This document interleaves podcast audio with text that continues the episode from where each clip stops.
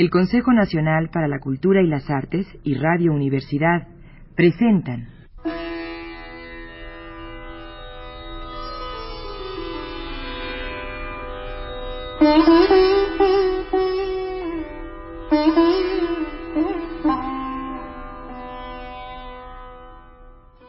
La llave del tiempo.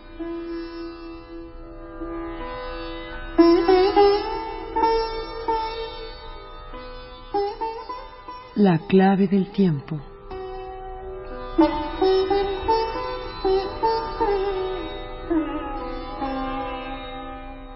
La nave del tiempo.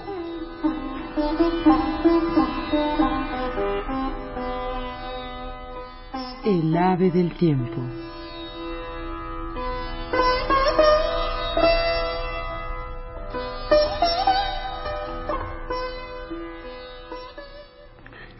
Siddhartha de Hermann Hesse.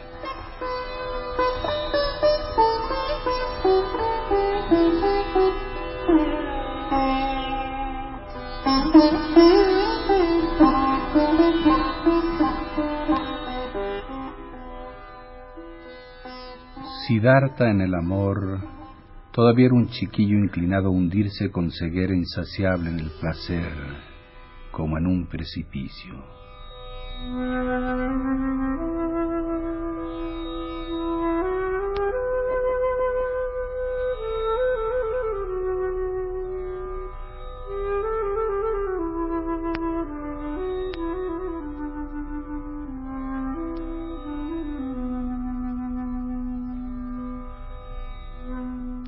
Kamala le enseñó desde el principio que no se puede recibir placer sin darlo, que todo gesto, caricia, contacto, mirada, todo lugar del cuerpo tiene su secreto, que al despertarse produce felicidad al entendido.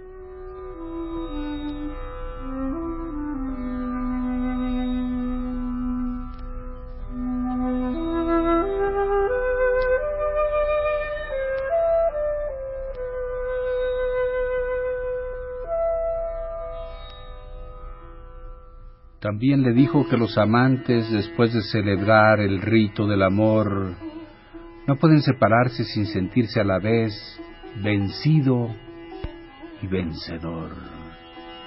De ese modo ninguno de los dos notará saciedad, monotonía, ni tendrá la mala impresión de haber abusado o de haber padecido abuso.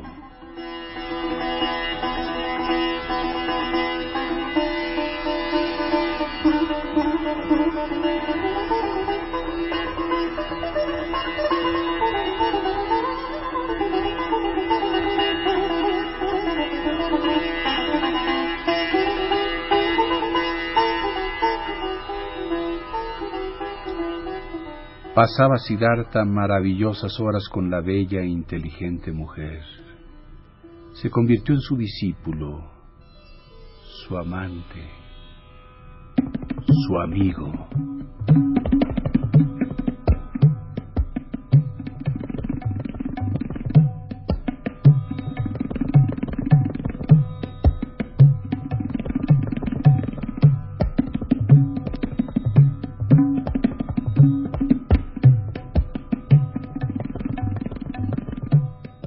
Allí, junto a Kamala, encontraba el valor y el sentido a su vida actual, no en los negocios de Kamaswami.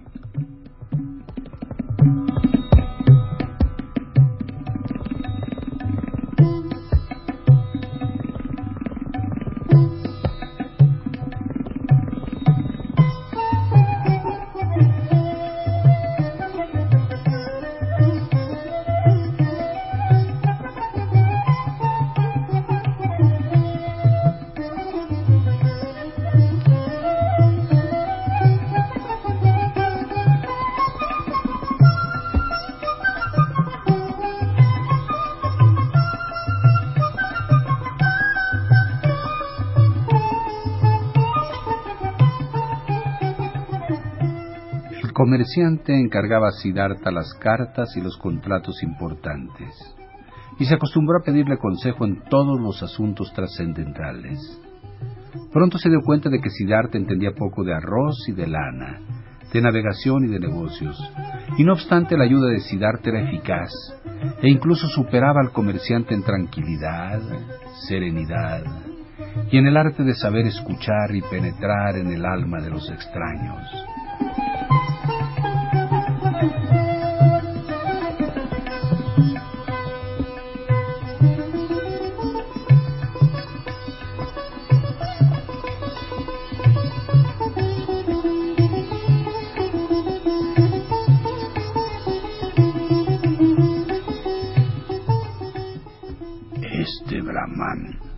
Comentó Kamaswami a un amigo, no es un verdadero comerciante y jamás lo será. Los negocios nunca apasionan a su alma, pero posee el secreto de las personas que tienen éxito sin esforzarse, ya sea por su buena estrella, por magia o por algo que habrá aprendido de los samanas. Siempre parece que juega a los negocios, Jamás se siente ligado, dominado por ellos. Nunca teme el fracaso, ni le preocupa una pérdida. El amigo aconsejó al comerciante, de los negocios que te lleva, entrégale una tercera parte de los beneficios, pero deja que también pague la misma participación en las pérdidas que se produzcan. Así lograrás que se interese más. Kamaswami siguió su consejo. No obstante, Siddhartha se inmutó muy poco.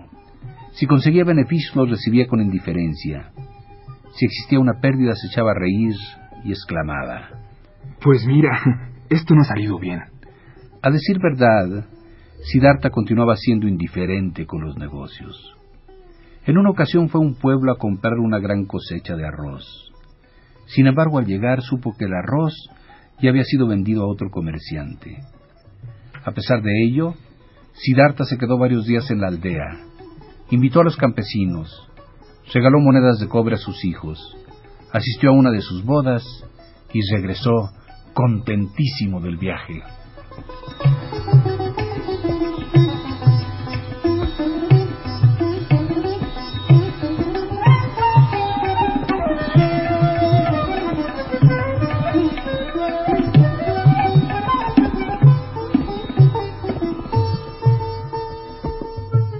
Kamaswami le reprobó por no volver enseguida y por haber malgastado tiempo y dinero. Siddhartha contestó. No te enfades, amigo. Jamás he logrado nada con enfados. Si hemos tenido una pérdida, asumo la responsabilidad. Estoy contento de este viaje. He conocido a muchas personas. Un brahman me otorgó su amistad. Los niños han cabalgado sobre mis rodillas. Los campesinos me han enseñado sus campos. Nadie me tuvo por comerciante. Todo eso está muy bien, exclamó Kamaswami indignado. Pero en realidad eres un comerciante, o al menos eso creo yo. ¿O acaso has viajado por placer? Naturalmente. Sonrió Siddhartha. Naturalmente que he viajado por placer. ¿Por qué si no? He conocido nuevas personas y lugares. He recibido amabilidad y confianza. He encontrado amistad. Mira, amigo, si yo hubiese sido Kamaswami, al ver frustrada la venta, había regresado enseguida fastidiado y con prisas. Entonces sí que realmente se habría perdido tiempo y dinero. Ahora, sin embargo, he pasado unos días gratos, he aprendido, he tenido alegría y no he perjudicado a nadie con mi fastidio y mis prisas. Y si alguna vez vuelvo ahí, quizá para comprar otra cosecha o con cualquier otro fin, me recibirán personas amables, llenas de alegría y cordialidad, y yo me sentiré orgulloso por no haber demostrado entonces prisa o mal humor. Así pues, amigo, sé bueno y no te perjudiques con enfados. El día que creas que ese Siddhartha te perjudica, y una sola palabra y Siddhartha se marchará. Pero hasta entonces, deja que vivamos mutuamente contentos.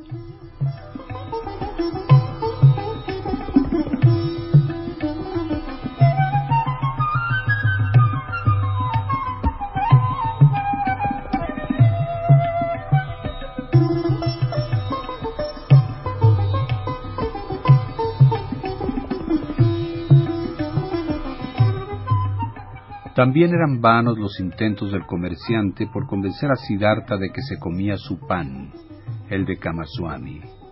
Siddhartha comía su propio pan, decía él, o más bien ambos comían el pan de otros, el de todos. Jamás Siddhartha prestó oídos a las preocupaciones de Kamaswami, y eso que tenía muchos problemas. Nunca Kamaswami pudo convencer a su colaborador de la utilidad de gastar palabras en regaños o aflicciones, de fruncir el ceño o dormir mal cuando algún negocio amenazaba con un fracaso, o si se presentaba la pérdida de una cantidad de mercancías, o cuando parecía que un deudor no podía pagar. Si en alguna ocasión Kamaswami le reprochaba que todo lo que Siddhartha sabía lo había aprendido de él, éste contestaba. Veo que te gustan las bromas. De ti he aprendido cuánto vale un cesto de pescado y cuánto interés se puede pedir por dinero prestado. Estas son tus ciencias. Pero pensar, eso no lo he aprendido de ti, amigo Kamaswami. Mas tú harías muy bien si lo aprendieras de mí. Realmente el alma de Siddhartha no se hallaba en el comercio. Los negocios eran buenos para lograr el dinero para Kamala y le proporcionaban mucho más de lo que necesitaba. Por lo demás, el interés y la curiosidad de Siddhartha solo recaían las personas, mas sus negocios, oficios, preocupaciones, alegrías y necedades podían serle tan extraños y lejanos como la luna.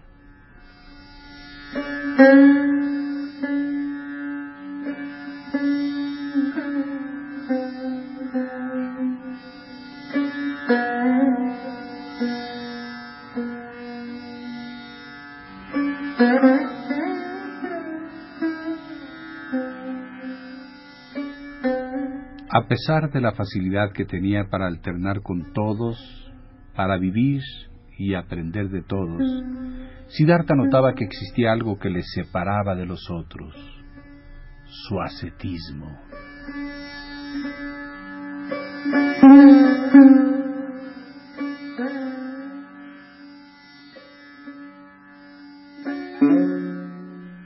Observaba que los humanos vivían de una manera infantil, casi animal, que él a la vez amaba y despreciaba.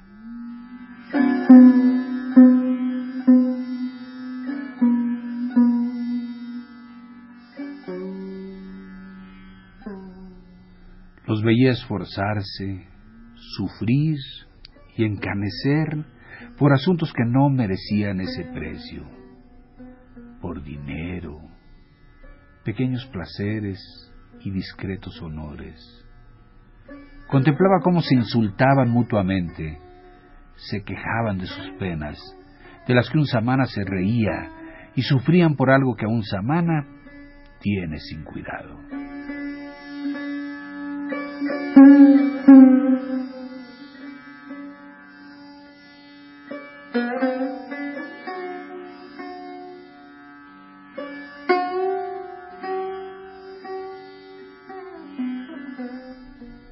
Siddhartha acogía a todas las personas. Daba la bienvenida al comerciante que le ofrecía tela, al que estaba cargado de deudas y buscaba un crédito, al mendigo que durante una hora le explicaba la historia de su pobreza, a pesar de que no era la mitad de pobre que un samana.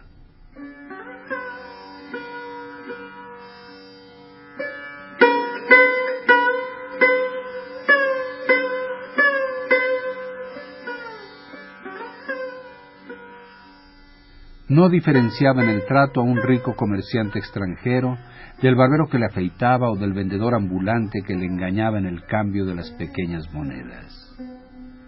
Cuando Kamaswami se le quejaba de sus preocupaciones o le reprochaba algún negocio, él escuchaba con curiosidad, serenamente. Luego se asombraba, intentaba entenderle, le daba un poco la razón únicamente la que le parecía imprescindible, y le dejaba para ocuparse del siguiente asunto.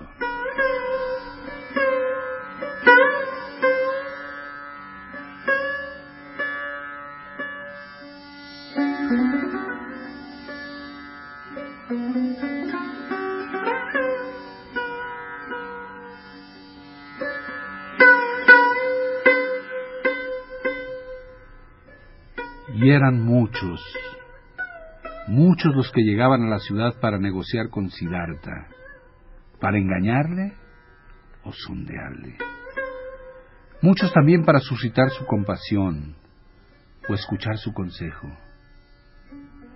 Siddhartha los compadecía, aconsejaba, se galaba y se dejaba engañar un poquito.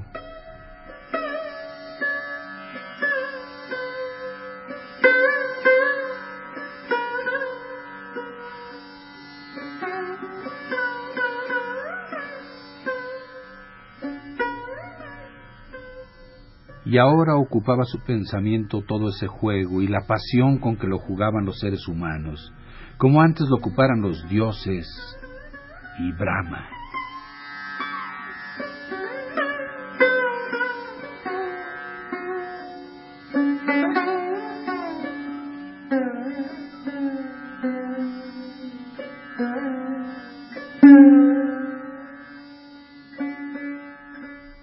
Veces le llegaba del fondo de su pecho una débil voz, casi moribunda, que le avisaba y se lamentaba. Pero era tan endeble que apenas la notaba. Cuando la oía, por una hora tenía conciencia de que llevaba una vida especial, de que hacía cosas que únicamente eran un juego. Sí se sentía sereno y a veces alegre, pero la verdadera vida pasaba de largo y no le tocaba.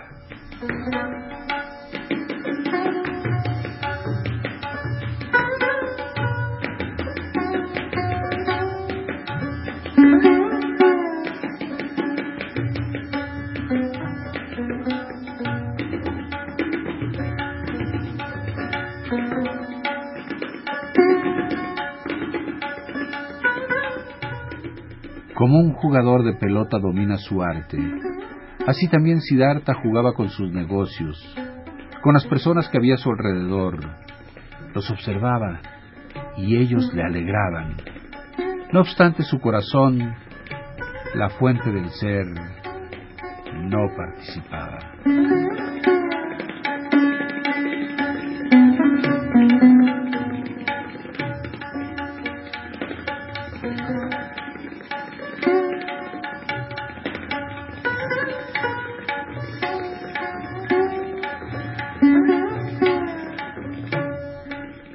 Fuente corría por alguna parte, pero lejos de él. Se deslizaba invisible y ya no pertenecía en nada a su propia vida.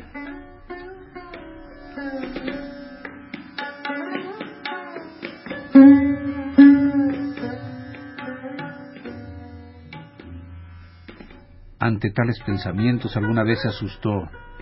Entonces deseó participar también en lo posible en la actividad pueril del día, con ardor y con el corazón. Quería vivir de verdad, obrar auténticamente, disfrutar realmente, vivir en vez de permanecer como espectador solitario.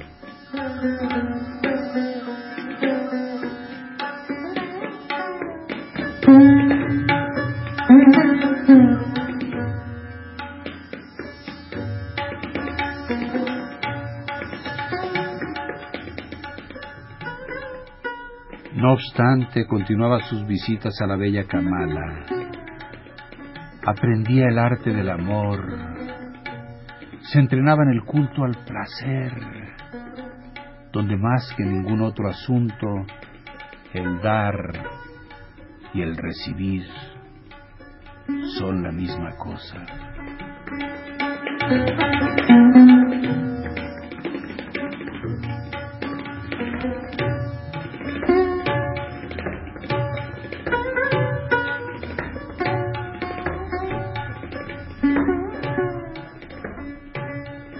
Charlaba con Kamala. Aprendía mejor que Govinda en los tiempos pasados. Kamala se parecía más a Siddhartha que el viejo amigo.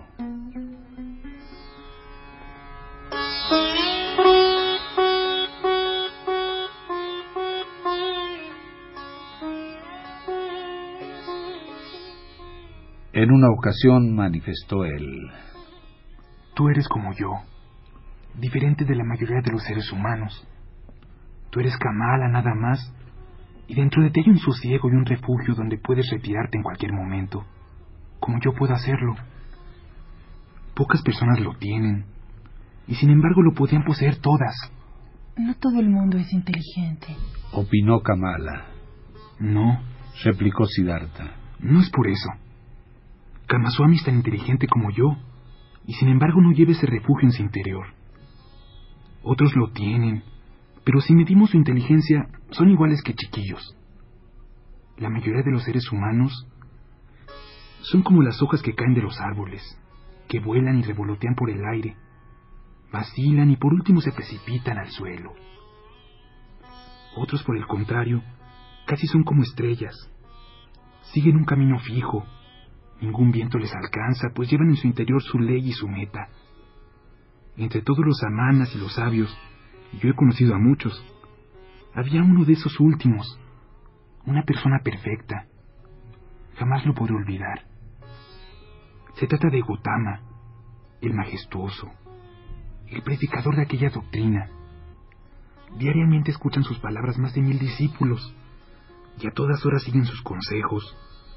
Pero los otros son como las hojas que caen, pues no llevan en sí mismos la doctrina y la ley. Kamala objetó sonriente. Otra vez vuelves a hablar de él. Nuevamente tienes pensamientos de Samana. Siddhartha no contestó. Continuó con el juego del amor, uno de los treinta o cuarenta juegos diferentes que conocía Kamala.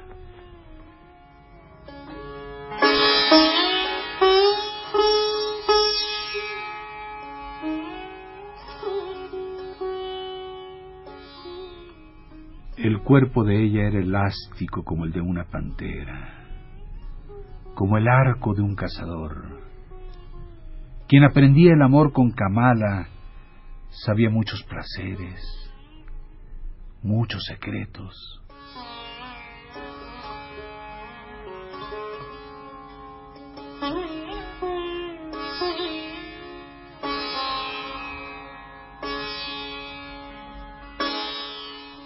Durante mucho tiempo jugaba con Siddhartha. Le atraía. Le rechazaba. Le obligaba. Le abrazaba. Se alegraba de su maestría hasta que él, vencido y agotado, descansaba junto a Kamala.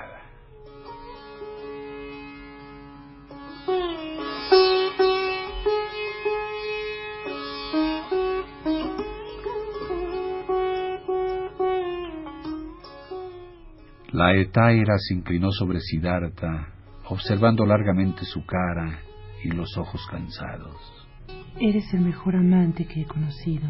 Declaró pensativa. Eres más fuerte que otros, más flexible y espontáneo. Has aprendido el arte del amor muy bien, Siddhartha. Algún día, cuando yo sea mayor, quiero tener un hijo tuyo. Y sin embargo, querido, sé que sigues siendo un samana que no me quieres, que no amas a nadie. ¿No es eso verdad? Puede que lo sea, contestó Siddhartha. Pero soy como tú, tampoco amas. ¿Cómo podrías ejercer el amor como un arte? Las personas de nuestra naturaleza quizá no sepan amar. Los seres humanos que no pasan de la edad pueril sí que saben. Ese es su secreto.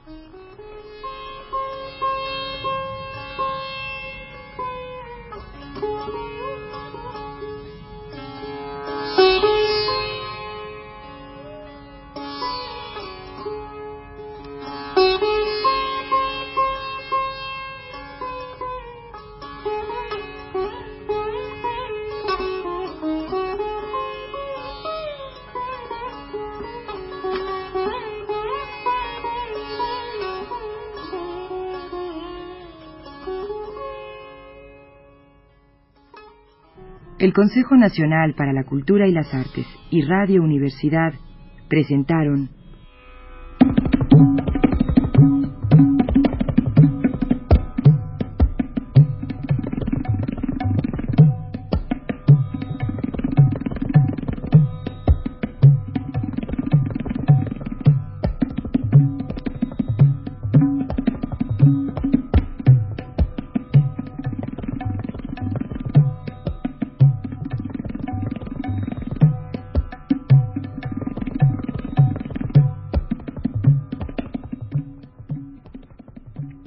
La llave del tiempo.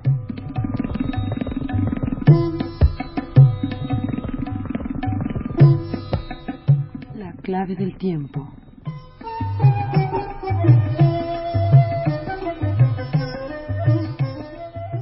La nave del tiempo.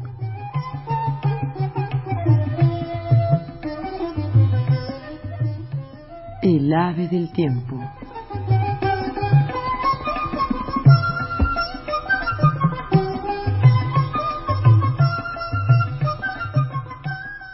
Siddhartha. De Hermann Hesse.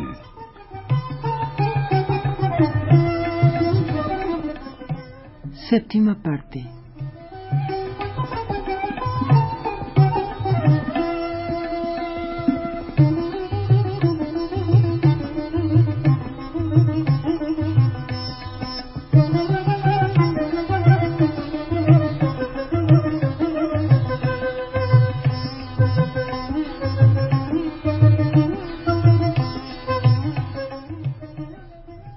Narración y dirección, Juan López Moctezuma.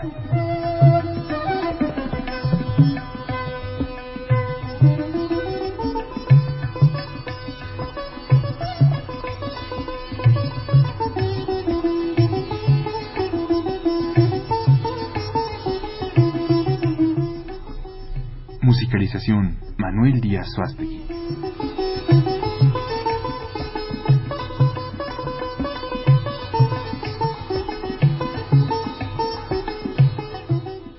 Siddhartha, Homero Bazán Longi.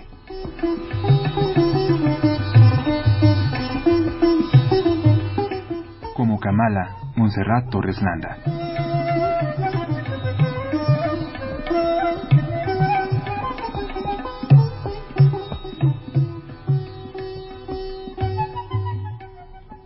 Realización técnica, Carlos Montaño.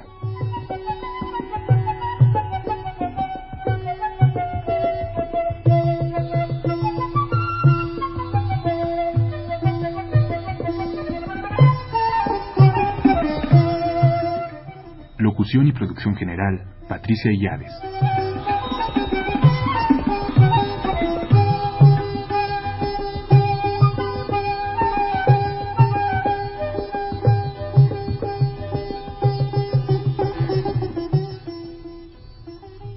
Locutor, Homero Bazán Longi.